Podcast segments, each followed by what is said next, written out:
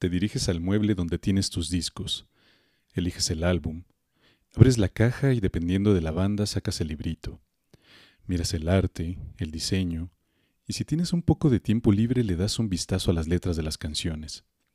Pones el disco en el aparato y le das play. Te sientas en el sillón de la sala o te recuestas en tu cama.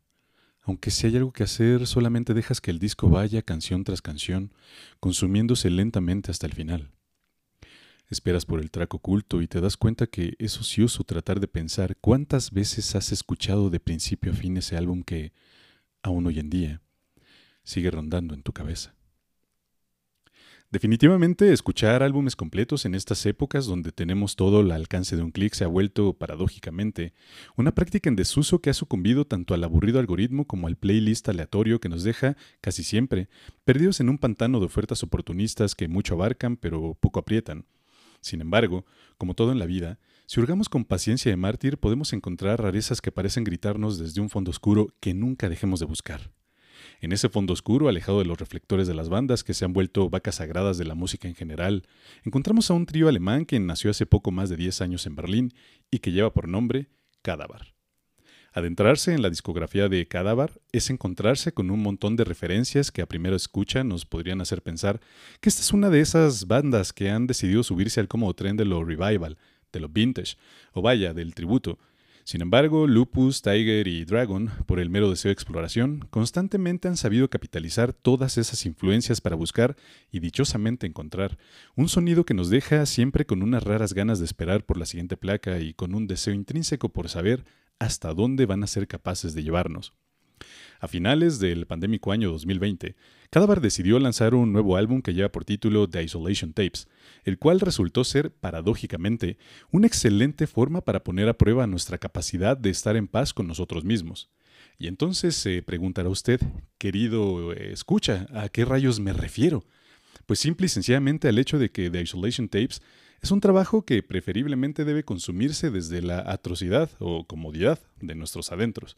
Es un disco que, sin mayores pretensiones, nos lleva de la mano a realizar un recorrido por sonidos psicodélicos y oníricos que sin duda tienen un tufo a los primeros trabajos de Pink Floyd, en su etapa del Diamante Loco, a Jess, a The Doors en sus pasajes más inspirados, pero también suenan a un ambiente y estilo que cada bar ha logrado cincelar a lo largo de sus ahora cinco trabajos de estudio.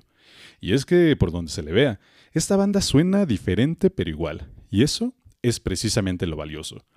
No nos acostumbran a un sonido en concreto, porque cuando estamos esperando riffs demoledores, coros pegajosos e incitaciones al headbanging, nos sorprenden con armonías, con líricas, con momentos casi progresivos repletos de órganos y sintetizadores analógicos, con arreglos que salen del sonido convencional del stoner rock en el que pretendieron encasillarlos desde sus inicios, y entonces la banda se arriesga a saltar a un emocionante vacío repleto de posibilidades en el que ni por asomo toman en cuenta la cada vez más frágil comunidad de fanáticos que simple y sencillamente no quieren entender que la vida está más llena de grises que de colores pastel adornando una bebida hiperazucarada.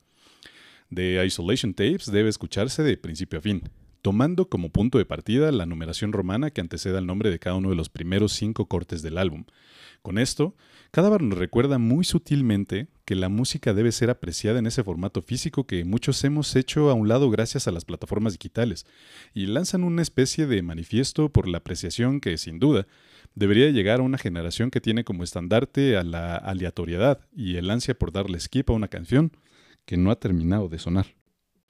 Sin duda, el más reciente álbum de Cadáver es una clara muestra de madurez en cuanto a su sonido y composición, y al mismo tiempo es el ejemplo perfecto de la amalgama que supone el abrazar las más profundas raíces que les dieron origen, con la férrea voluntad de dejar en claro que son un power trio dispuesto a experimentar una y otra vez para no caer en las garras sucias de la monotonía, cosa que su seguro reseñista agradece, pues de eso pide su habitual limosna. Si aún no conoces la discografía de Cadáver, te recomiendo que le entres en el mismo orden de aparición de cada uno de sus álbumes. Cadáver del 2012, Abra Cadáver del 2013, Berlin del 2015, Rough Times del 2017, For the Dead Travel Fast del 2019 y por supuesto The Isolation Tapes del 2020. En lo que nos llega la vacuna, no pierden nada con escuchar esta tremenda banda que no pone sus barbas a remojar, pues van contra una corriente a la que espero nunca se quieran subir. Acaba el disco. La aguja regresa con tu ayuda al pequeño pedestal que sostiene al brazo de plástico. Tomas cuidadosamente el vinil, le das la vuelta, lo pones a la altura de tu cara y le soplas a la superficie para quitar una pequeña pelusa que irrumpe el territorio surcado. Ves de reojo la etiqueta. Cadáver. The Isolation Tapes. No lo dudas ni un segundo y lo pones de nuevo en el aparato. El sonido de la aguja apenas imperceptible. Es una escalera que te lleva a ese lugar que lleva por nombre The Lonely Child.